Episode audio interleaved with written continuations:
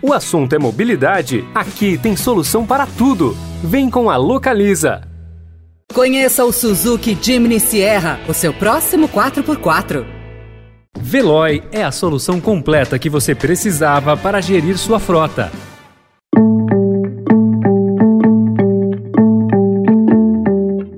Olá, seja bem-vindo, seja bem-vinda. Começa agora mais uma edição do Notícia no seu Tempo. Esse podcast é produzido pela equipe de jornalismo do Estadão para você ouvir em poucos minutos as principais informações do jornal. Entre os destaques de hoje, sem reajuste de verba federal, escolas racionam merenda. Economia brasileira pode estar no limite da capacidade de produção. E no especial mobilidade, o real impacto do home office no trânsito. Esses são alguns dos assuntos que você confere nesta sexta-feira, 16 de setembro de 2022.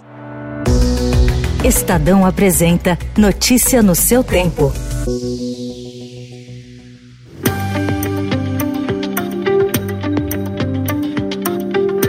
Relatos de racionamento e cortes na merenda escolar vêm se multiplicando pelo país. As verbas do Programa Nacional de Alimentação Escolar não são reajustadas desde 2017 pelo governo federal e é uma situação que se agrava com a inflação dos alimentos. Há um mês, o presidente Jair Bolsonaro vetou o reajuste de 34% nas verbas, aprovado pelo Congresso. O valor diário enviado a estados e municípios para cada aluno é de R$ 1,07 na creche, 50 53 centavos na pré-escola e 36 centavos para o fundamental e o médio. Os recursos são complementados por estados e municípios. Procurada, a Presidência da República não respondeu. Com alimentos mais escassos, há queixas de alunos que tiveram a mão carimbada para não repetir o prato ovo dividido para quatro crianças e corte de itens básicos como arroz e carne. O medo de ser alvo de violência política nas eleições atinge a maioria da população brasileira. Segundo a pesquisa Violência e Democracia, Panorama Brasileiro Pré-Eleições de 2022, que foi uma parceria entre a Rede de Ação Política pela Sustentabilidade e o Fórum Brasileiro de Segurança Pública. Os dados foram coletados pelo Datafolha. Segundo o levantamento, 67,5% dos entrevistados têm muito medo ou pouco medo. A amostra indica que mais de de 113 milhões de brasileiros têm receio de sofrer agressão física. O clima de violência levou a entidade de defesa dos direitos humanos Human Rights Watch a fazer um apelo aos representantes das forças políticas do país em favor da moderação.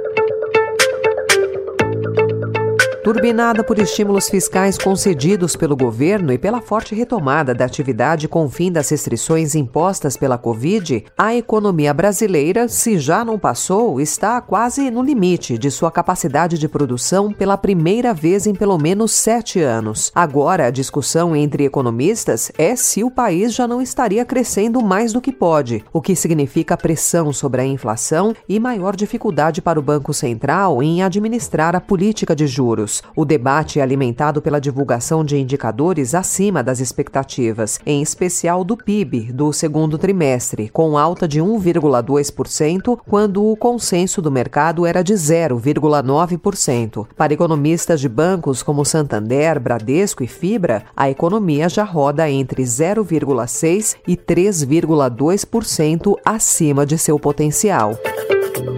Aliás, a retomada acelerada da economia a ponto de atingir o seu limite de capacidade entrou no foco do Banco Central, que voltou a pedir estimativas sobre o chamado hiato do produto, que é a diferença entre o PIB efetivo e o seu potencial, no questionário encaminhado a economistas antes da nova reunião do Comitê de Política Monetária na próxima semana.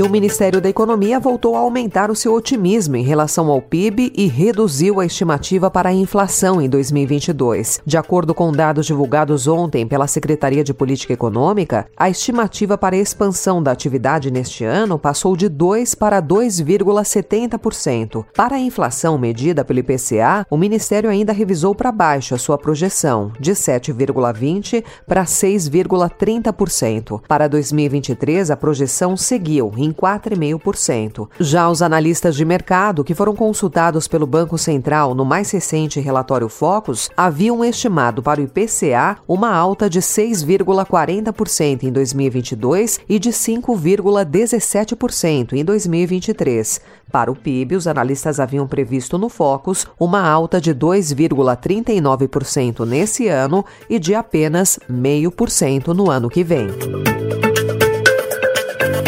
O Supremo Tribunal Federal já tem maioria para manter a liminar do ministro Luiz Roberto Barroso, que suspendeu a validade do Piso Nacional de Enfermagem até que governo e Congresso definam uma fonte de recursos para bancar o aumento de gastos. O assunto está sendo debatido em sessão virtual da Corte que termina hoje. A Confederação Nacional dos Municípios estimou em até 10 bilhões e meio de reais o impacto do piso nas contas e indicou que a medida poderia provocar o corte de programas e a demissão de empregados do setor.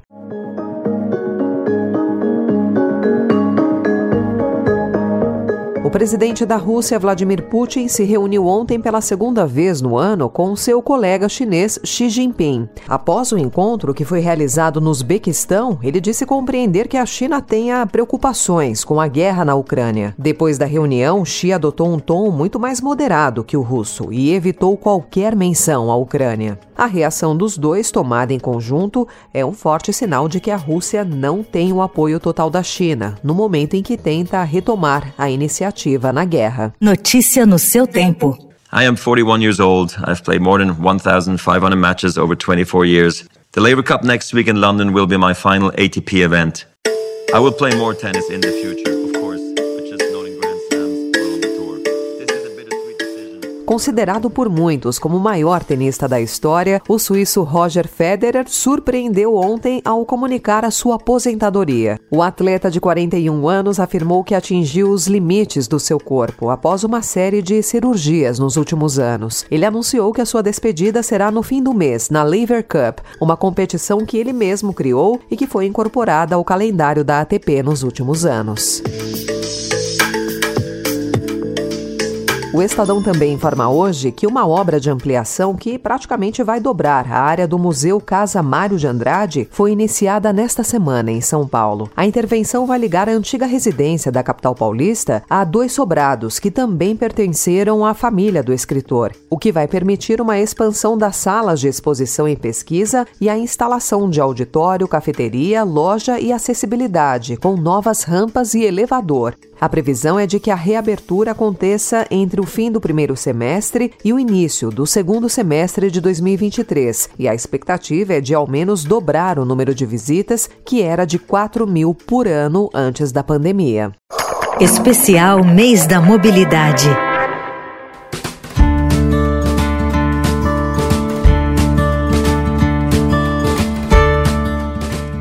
Provavelmente quem mora em São Paulo deve ter a sensação de que o trânsito da cidade ficou menos ruim depois da pandemia. E de fato, isso é comprovado pelas estatísticas. De acordo com a CET, a média de congestionamentos em agosto de 2022, considerando apenas os dias entre segunda e sexta-feira, caiu 13% em relação ao mesmo mês de 2019, ou seja, antes da chegada da Covid ao Brasil. E reduções semelhantes vêm sendo observadas em todos os meses de 2022. 2022.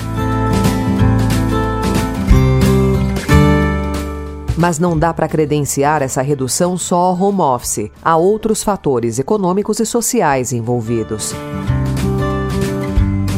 Mais um ponto que a gente deve considerar é o grande aumento na proporção de motos por causa da expansão dos serviços de delivery. E esse dado também carrega uma conotação negativa, porque essas atividades estão muitas vezes relacionadas à precarização do trabalho e ao aumento do risco de acidentes. Sobre o home office, há uma informação nas estatísticas da CET que reforça a tese de que parte da redução nos congestionamentos tem relação direta com a ampliação do trabalho em casa. A queda tem sido mais acentuada às segundas e sextas-feiras, que são os dias preferenciais para o modelo híbrido. É importante lembrar que estamos falando de uma parcela limitada da força de trabalho do país. Segundo a FGV, apenas 18% dos trabalhadores brasileiros poderiam realizar as suas funções integralmente em regime de home office. Então, embora o sistema contribua para a mobilidade, ele está longe de ser a bala de prata que vai resolver o problema.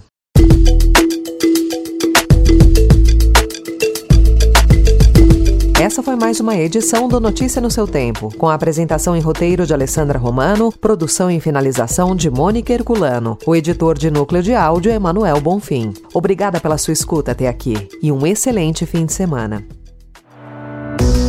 Você ouviu Notícia no seu Tempo. Se você quer alugar um carro para conhecer novos lugares, comprar o seminovo ideal, a gestão de frotas mais completa para a sua empresa ou o carro por assinatura perfeito para o seu dia a dia, aqui tem solução para tudo. Vem com a Localiza e confira as possibilidades que a mobilidade te oferece. Conheça o Suzuki Jimny Sierra, o seu próximo 4x4. Procurando a rota mais inteligente para gerir sua frota? Veloy é a solução completa que você precisa. Acesse veloy.com.br/empresa e descubra um caminho prático e eficiente para a gestão da sua empresa.